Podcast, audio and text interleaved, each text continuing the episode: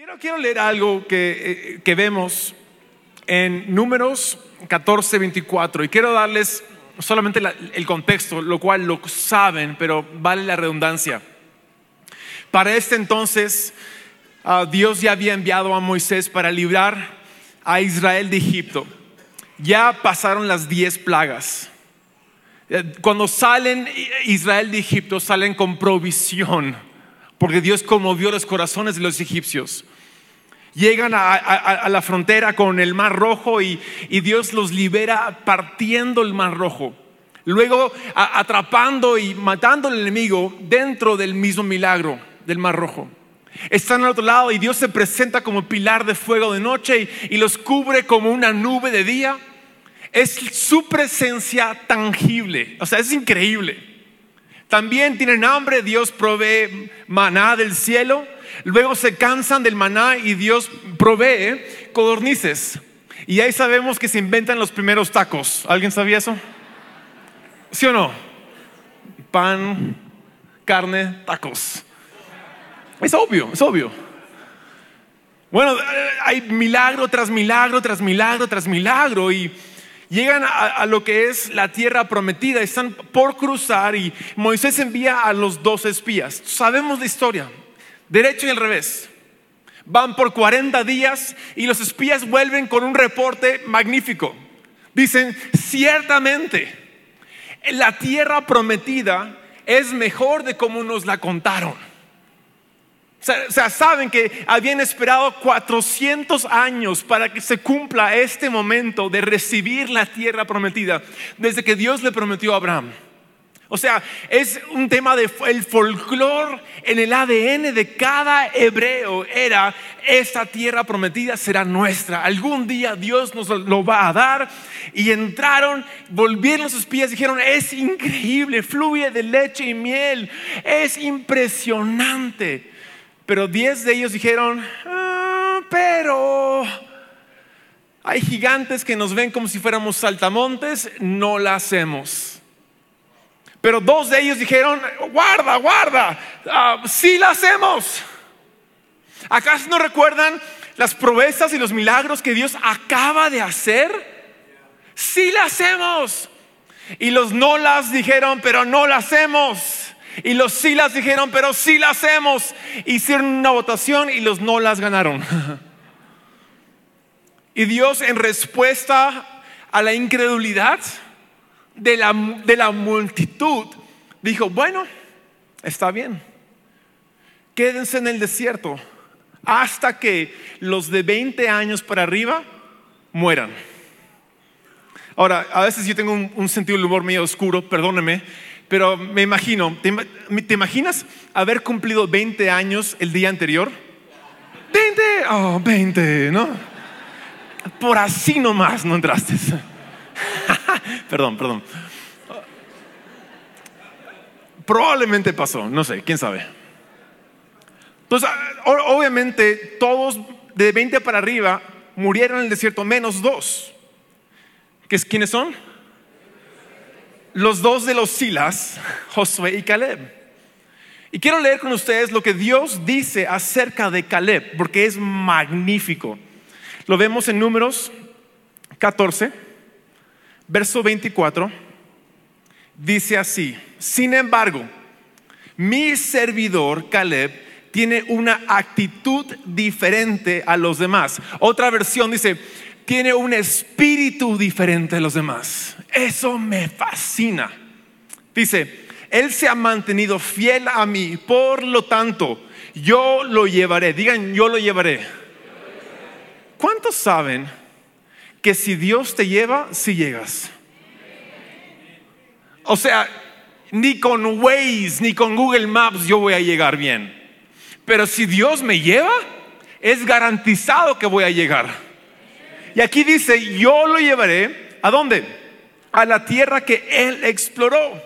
Sus descendientes tomarán posesión de la tierra que les corresponde. Magnífico. Es increíble. Wow. Pero lamentablemente esta palabra viene después de la triste realidad de que va a tener que esperar. Y va a tener que esperar un buen tiempo. A, veces en la vida, lo que nos mete cabe no es nuestra incredulidad, no es nuestra falta de fe. Lo que nos mete cabe es lo que otros nos hacen. Quiero resaltar aquí que en ningún momento Caleb tuvo poca fe. En ningún momento él tuvo un deslice, en ningún momento él, él no confió en Dios, en ningún momento sus palabras lo traicionaron. No, no, en todo tiempo él dijo, Dios ha sido fiel, él seguirá siendo fiel, vamos. No se quedó callado, él, él verbalizó que tenemos que hacerlo, pero igual por culpa de los demás, uh, él no pudo entrar cuando le correspondía. Ahora, eso es algo grande, pero a veces tú y yo somos, eh, somos víctimas, entre comillas, de, de, la gente a nuestro entorno, ¿sí o no? Alguien nos hace algo y, y a, mira, las piedras grandes son fáciles de evitar. Son las piedras pequeñas en el zapato que nos hacen daño. Es tan sutil, no nos damos cuenta. Y ya cuando pasó el tiempo, tenemos heridas y si no lo tratamos, se, se, se infecta, empeora. Y, son las pequeñas cosas que nos meten cabe y nos perjudican y causan un espíritu diferente, en, en el sentido malo a los demás. Pero aquí dice que Caleb tuvo un espíritu diferente, positivo. A veces ah, pienso que yo, eh, para mí es fácil tener un espíritu bueno, pero son las pequeñas cosas que me meten cabe, son, es lo trivial que no me permite avanzar. ¿Qué es lo trivial en tu vida? ¿Con qué estás luchando? ¿Con que dices, sabes qué? Está dañando tu espíritu. ¿Les puedo contar algo trivial que me pasó hace un tiempo? ¿Sí? Ahora, les advierto, es muy trivial. O sea, de importancia cero. ¿Ya? Pero, pero para, para que estemos en la misma página, o sea, es súper trivial, ya les advertí. Hace tiempo estaba en mi casa y estaba viendo Instagram, porque es lo que uno hace, ¿no? ¿Alguien sabe lo que es Instagram? Sí. Y estaba viendo Instagram y, y, alguien posteó algo chévere que me encantó y era ayudar a un amigo. Y dije, ya, chévere. Post, tomé un pantallazo del story y también yo lo posteé. Bueno, salgo de mi cocina a mi sala y de repente la pantalla del celular cambia se pone todo blanco y una tuerca dando vueltas, me dejan espera y de repente sale una notificación que me dice, tu cuenta ha sido suspendida por violar los reglamentos comunitarios del Instagram. ¿Estás de acuerdo? Sí o no. Yo dije, ¿qué cosa es esta? No. Bueno, de repente el app se cerró solito yo dije, nah, qué raro. Volví a entrar y adivinen qué, me habían borrado. Mi cuenta ya no existía. Y yo estaba como que, en Perú diría, entré en trompo. O sea, estaba yo frustrado, entré al cuarto, estaba mi esposa y dije, hey, mi amor, me acaban de borrar la cuenta de Instagram. Me la suspendieron. Les dije, es trivial. Les dije, ¿no?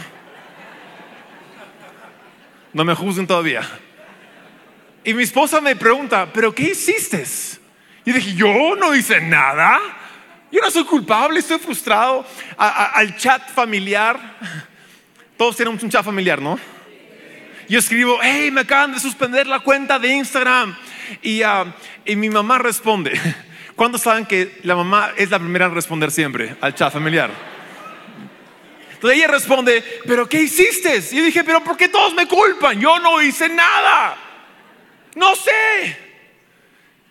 Bueno, uh, escribo a un amigo que le había pasado algo similar, que le habían suspendido la cuenta. Me dijo, oh, son meses, no lo vas a recuperar. ¿Quién sabe qué habrá pasado? ¿Qué hiciste? Dije, yo no hice nada, no me culpen. Bueno, Dios ya me había mostrado este pasaje donde Caleb tenía una actitud, un espíritu diferente. Dije, ah, ya entendí. Dios me está probando. Ok. Entonces dije, puse el celular a un costado, no me preocupé más, empecé a jugar con mis cuatro hijas y a disfrutar mi tiempo con mi esposa y con lo que debía haber hecho desde el principio, amén. Y me convertí en un buen padre por un momento. Bueno, el día siguiente me levanté, había olvidado el tema, que Instagram ni que ocho cuartos, vamos a una parrilla en la casa de mis padres, todo está bien. Y lo primero que me pregunta mi cuñado cuando me ve, me dice, oye Taylor, ¿y tu cuenta de Instagram qué onda? Ah? Y dije, bro, ya me había olvidado. ¿Pero qué hiciste? Yo no hice nada, le dije, ¿no? Bueno, estamos ahí, mi padre está en la parrilla haciendo su, su famoso pollo al barbecue ahí en la parrilla. Y él, yo estoy sentado con él mirándolo así, así sin nada que ver, porque ya no hay Instagram, ¿no? O sea, estoy, mirándolo a él. Cambio toda mi realidad, ¿no? Y él está cocinando y él, y él me dice así, Taylor, estoy amargo con los de Instagram. ¿Sabes qué? Si no te la devuelven, yo me salgo en protesta. Y, dije, wow, wow, wow, wow, es solo una cuenta. Y también en mi mente dije, como si supiera borrar su cuenta, ¿no?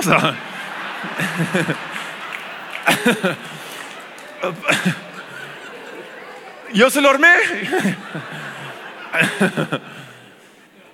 Pero dije, no, no, no, tranquilo, tranquilo. Bueno, llegamos a casa, son literalmente 24 horas luego del mensaje inicial. Me salta una notificación, un correo electrónico.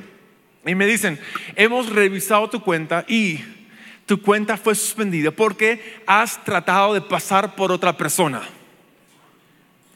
Si no estás de acuerdo, escríbenos un párrafo explicándonos por qué no. Inmediatamente dejé a mis hijas, dejé a todo, escribir mi párrafo, ¿no? Y lo mandé, y no exagero, dentro de cinco minutos que yo envié mi párrafo, me respondieron, oh, lo siento Señor Barriger, es nuestra culpa. Los algoritmos se equivocaron. Tu cuenta está de vuelta activa. Entra. Yo dije, no puede ser tan fácil así nomás. Entré a mi cuenta y sí, dicho y hecho, yo ya existía. Y por, mira, por un milisegundo estuve agradecido, pero de ahí yo dije, ¿y quién me va a reponer mis 24 horas de no existir? ¿No? En fin, es trivial. Exagero un poco la historia, aunque yo sí me sentí así. Si 24 horas de algo tan trivial me metieron cabe, ¿te imaginas Caleb? Que tuvo que esperar 40 años para recibir lo que le correspondía. Y, y para añadir añadir insulto al tema es que Dios nunca le dijo serán 40 años. Dios dijo se morirán los de 20 para arriba, nada más. ¿Qué harías tú en el desierto dando vueltas? ¿Sabes lo que yo haría? En primer lugar, haría una lista de todos los de 20 para arriba, ¿o no? Haría mi lista y mientras damos vueltas se muere Carlos. Ah, que descanse en paz, Carlos. Uf, uno menos mi promesa cada vez más cerca. Muy oscuro. ¿O no? Es verdad. Ahora, lo que me sorprende es que, aunque, aunque él no supo cuánto tardaría, ahí dice que él tuvo un espíritu diferente a los demás. ¿Cuál fue su espíritu? Porque gracias al espíritu diferente a los demás, Dios prometió que yo lo llevaré a la tierra que le corresponde. Me imagino yo cuál sería mi espíritu. Mi espíritu sería un espíritu de resentimiento, de todas formas. Un espíritu de rencor, ¿por qué no? Añade una pizca de, resentimiento, sí, de, yo estaría furioso con aquellas personas. ¿Por qué? De nuevo, yo tuve fe es la incredulidad de ellos que está impidiendo que yo pueda entrar aquícito nomás, está ahí, lo puedo ver, puedo sentir la brisa de la tierra prometida, pero no puedo entrar a causa de ellos. Yo estaría furioso, estaría irritado, estaría totalmente demente, pero él tuvo un espíritu diferente a los demás. Y me captura esa idea. Me captura porque ¿cómo yo puedo tener un, corazón y un espíritu como la de Caleb? Ahora, lo interesante es, pasan los años, ¿no? Y ya se mueren los de 20 para arriba, incluyendo a Moisés y a Aarón, por causas otras externas. y finalmente toma la promesa um, Josué y Caleb a su lado, cruzan la tierra prometida y conquistan a Jericó de forma magnífica. Y cuando conquistan a Jericó, tienen que pelear ahora por cinco años contra 31 reyes. Se habían multiplicado los enemigos. Ahora de nuevo, yo estaría furiosísimo con todo esto. No puede ser por la culpa de esa inmunda generación. Yo no puedo entrar cuando me correspondía. Ay, ay, ay, qué desperdicio de mis mejores años. ¿Alguien me diría eso? Tengo 43 años.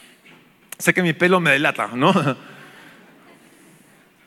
Yo siento que mis 40 son mis mejores años.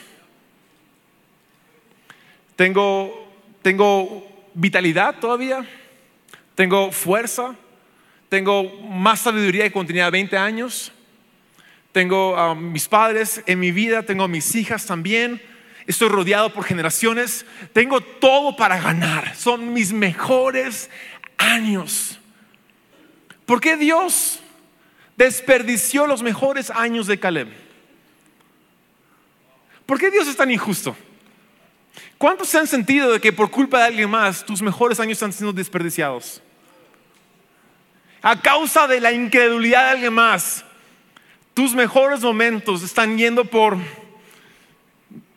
por cualquier lado que en vez de donde Dios quiere que vaya. A veces me pregunto, ¿por qué Dios no pudo aplicar el guante de Thanos. ¿Lo han pensado? Igual se van a morir. Que lo haga así nomás, de una. Que los mate ya, que salgan del camino, que no estorben, que no sean carga muerta y vamos y conquistemos, aprovechemos los mejores años. Pero no. Tuvo que andar en vueltas y de ahí se multiplicó el enemigo. Conquistaron Jericó, 31 reyes y cinco años después de entrar, él tiene 85 años de edad. Dios mío. Ahora, dentro de mi propia conversación conmigo mismo y con Dios, en mi frustración, cuando yo sentí que Dios desperdiciaba los mejores años de Caleb, sentí que Dios me preguntó, ¿y cuál es la prisa, Taylor? O sea, ¿Cuál es la prisa? Eh, y, realmente es que vivimos una cultura que todos para ayer, ¿no? Todos para allá, vamos, vamos, vamos, vamos. Pero recordé una, una conversación muy pequeña, pero cataclísmica que tuve con el mentor de mi padre. Se, llamaba Edwin Luis Cole. Viví un tiempo con él um, en Dallas cuando yo tenía 21 años. Ah, fue un internado de siete meses y estuve con él en sus últimos meses de vida y, me tocaba a mí ser uno de los choferes y cuidadores de este gran general de la fe. Y un día yo estoy con él en el carro, él llevándolo para que él ministre, nunca me hablaba, yo era el, el que ayudaba nada más.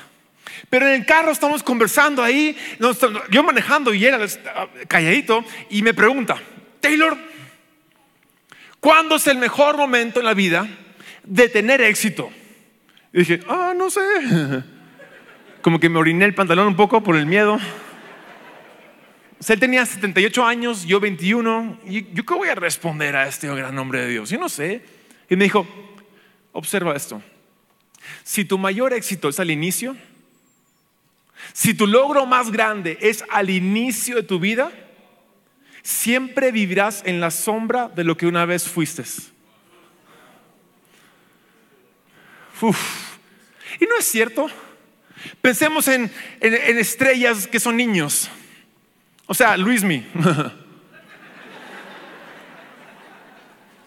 es un genio hoy día, pero nunca será lo que fue en aquel día. Y podemos ver historias de historia de gente que tuvo su mayor éxito al inicio y siempre viven en la sombra de lo que una vez fueron. Y me dijo, doctor Cole, ahora en cambio, si tu mayor éxito es al final de tu vida, si tu mayor logro es lo último que haces, siempre irás de menos a más. Y ahí es donde vas de victoria en victoria. Y ahí es cuando se cumple la promesa que lo mejor aún está por venir. Amén. Entonces, en mi conversación con Dios, yo estoy como que Dios, ¿por qué desperdiciar la vida de Caleb? Y Dios me responde con esta, me hace recordar esta conversación. Y pienso, ¿sabes qué? Mis mejores años están delante, no están atrás. Ahora, asterisco aparte, doctor Cole no solamente tuvo la sabiduría, pero había vivido la vivencia de eso. Él empezó su ministerio de hombría a los 50 años de edad. Cuando él fallece a los 79 años, el ministerio de hombría al máximo había llegado a 210 naciones del mundo. O sea, él mismo vivió que sus mejores días eran los últimos días. Y me pongo a pensar en Caleb. Él entró a la tierra prometida de abuelo. ¿Cuántos abuelos hay aquí el día de hoy? Gloria a Dios. Casi abuelos también valen, sí, sí, sí. Mi, padre dice que los nietos son la recompensa de Dios por no haber matado a tus hijos. Pastor Enrique confirma.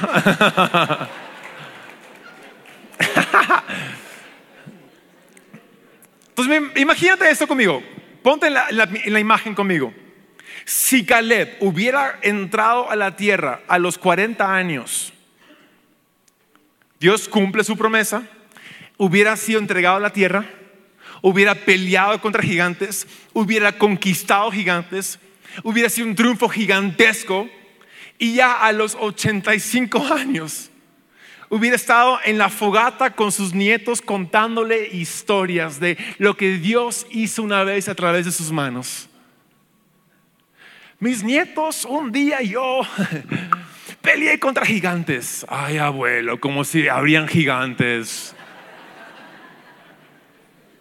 Y un día marchamos alrededor de Jericó y con nuestras voces se cayeron las murallas. Ay, abuelo, con sus historias de voces supersónicas. O sea, lo que le hubiera entregado a sus nietos fueron, hubieran sido historias nada más, cuentos. Pero a causa de que entró como abuelo, él ya no les entregó una historia, sino él tuvo una vivencia. Me imagino, y perdóname si soy muy, no sé, fantasía de, de de hombre de guerra y no sé, un poco de corazón valiente, ¿no? De Mel Gibson.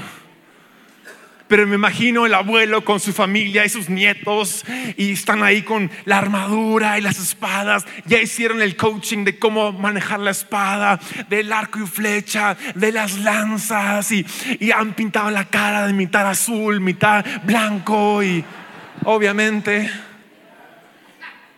y de repente están listos y es el día de batalla y, van cruzando y, viene el primer grandulón, el primer gigante y el abuelo Caleb mira a sus nietos y dice, ¿sabes qué? Esta es la hora para la cual los hemos entrenado. ¡Ah! ¿No? ¿Alguien conmigo? ¿O no? ¿O no? Y de ahí Empieza a correr el gigante contra ellos y los nietos sin titubear corren al gigante y juntos los nietos y Caleb, el abuelo, saltan y...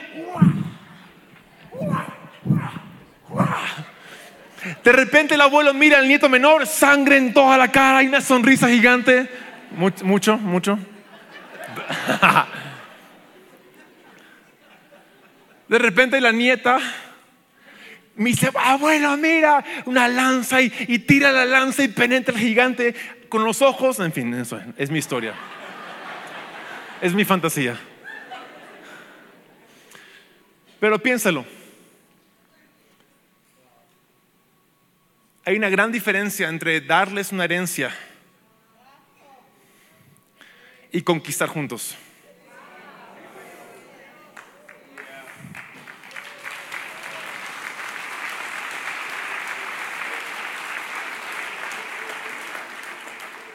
Una herencia es fácil menospreciar.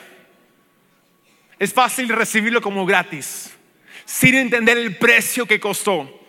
Pero, pero, al pelear juntos y conquistar juntos, el precio se comparte. El precio ellos sienten y lo valoran y puede trascender generaciones. Nadie me puede decir de que Caleb tuvo la peor porción. En la soberanía de Dios, Caleb tuvo la mejor porción. Ahora, pero Taylor, y la, y la pregunta que hiciste es, ¿cuál fue su espíritu? No la contestaste aún. Es que la Biblia no me dice. Pero encontré unas pistas. Si, vemos en el libro de Josué 14, quiero leer eso con ustedes. Vemos las palabras de Josué a su mejor compa, perdón, las palabras de Caleb a su mejor compa Josué. Para esa entonces ya habían conquistado Jericó, ya habían derrotado 31 reyes. Y Caleb le da un speech a Josué que a mi opinión, mi opinión es magnífico. Y quiero que vean conmigo cuál, cuál es el espíritu de las palabras que vamos a leer. Porque creo que podemos discernir el espíritu de Caleb. ¿Listos? Dice Caleb a Josué. Josué 14:10. Ahora, como puedes ver, Josué, todos estos 45 años, desde que Moisés hizo esa promesa, el Señor me ha mantenido con vida y buena salud, tal como lo prometió. Incluso mientras Israel andaba vagando por el desierto. Ahora tengo 85 años. Estoy tan fuerte hoy como cuando Moisés me envió a esa travesía. Y aún puedo andar y pelear tan bien como lo hacía entonces. Así que, digan así que.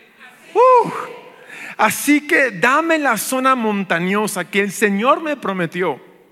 Tú recordarás que mientras explorábamos, encontramos ahí los descendientes de Anak, que vivían en grandes ciudades amuralladas.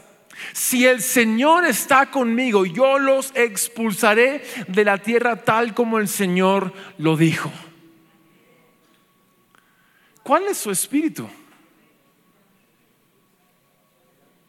Wow a veces tenemos que definir algo por lo que no es primero. ¿Sabes lo que no veo aquí? No hay ningún rastro de amargura. No hay ningún rastro de resentimiento. No hay rencor. Metió su chiquita mientras andábamos vagando. es la verdad nomás. Le da contexto aún. Pero ¿cuál es su espíritu? Permíteme atreverme a leer un poco entre líneas y, y proponer lo que yo creo que fue su espíritu. Porque cuando yo leo, Dios me ha mantenido con vida. Estoy tan fuerte hoy como cuando entonces. Puedo pelear hoy como peleaba entonces. Entonces, dame la zona más difícil. ¿Sabes lo que yo estoy leyendo? Estoy leyendo agradecimiento. Él está agradecido con Dios por, haberle mantenido con fuerza y vitalidad y por haber cumplido esa promesa años después. Lo fascinante del tema es que la psicología moderna dicen hoy de que el antídoto al resentimiento es agradecimiento. Siempre me fascina que la ciencia anda unos mil pasos después de la Biblia. lo confirma, no lo niega.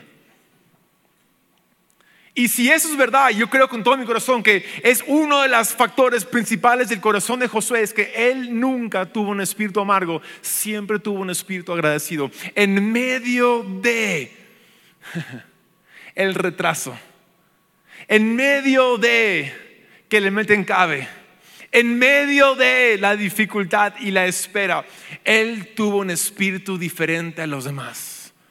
Se mantuvo agradecido y confiando en Dios. el día de hoy la propuesta es simple.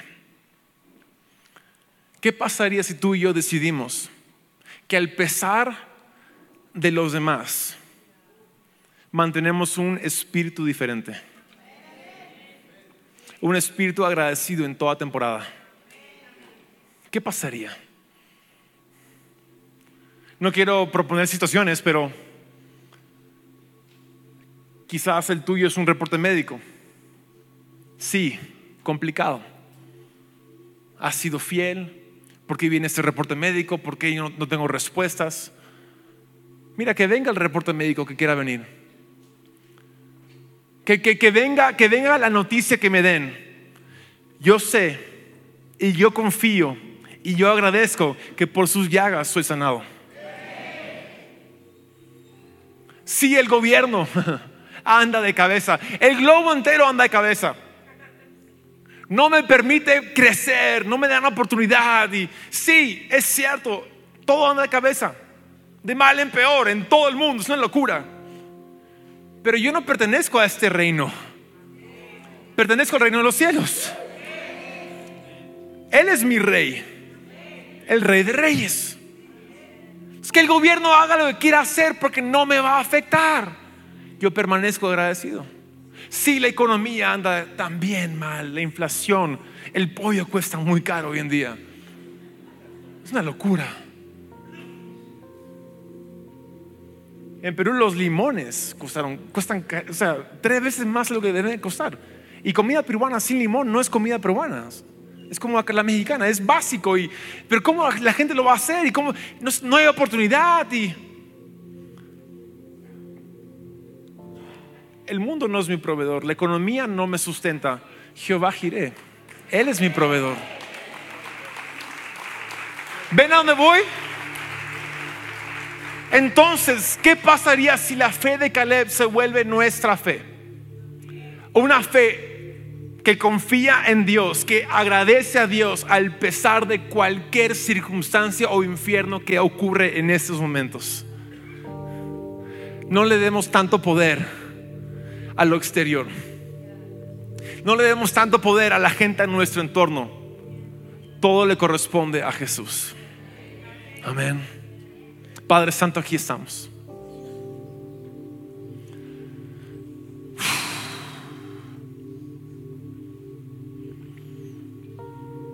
En primer lugar, perdónanos si es que somos de aquellos que dudaron o o incluso cuando otros dudaron, que permitimos que la duda, la incredulidad de otros nos cambie el espíritu, que manche nuestro espíritu. Perdónanos Dios por tener ese rencor adentro, esa amargura y resentimiento. Ay Dios, perdón. Hoy me doy cuenta, lo arranco de mi espíritu y lo arrojo a tus pies. Hoy al pesar de todo mi confesión será gracias Dios. En el nombre de Jesús, gracias Dios. Pues Padre, que nuestro espíritu sea un espíritu diferente a los demás. Como proclamó el pastor Rafael tan elocuentemente que del espíritu interior nuestro proclamemos un espíritu diferente al mundo entero. Que provoque vientos de bendición a donde la proclamemos. Padre, tú eres digno de alabanzas, eres bueno y en ti confiamos. Y por eso cuando el mundo te maldice decimos gracias, oh Dios. Eres bueno, eres fiel y en ti confiamos. No entendemos siempre, pero no cambia nuestra confianza y gratitud en el nombre de Jesús.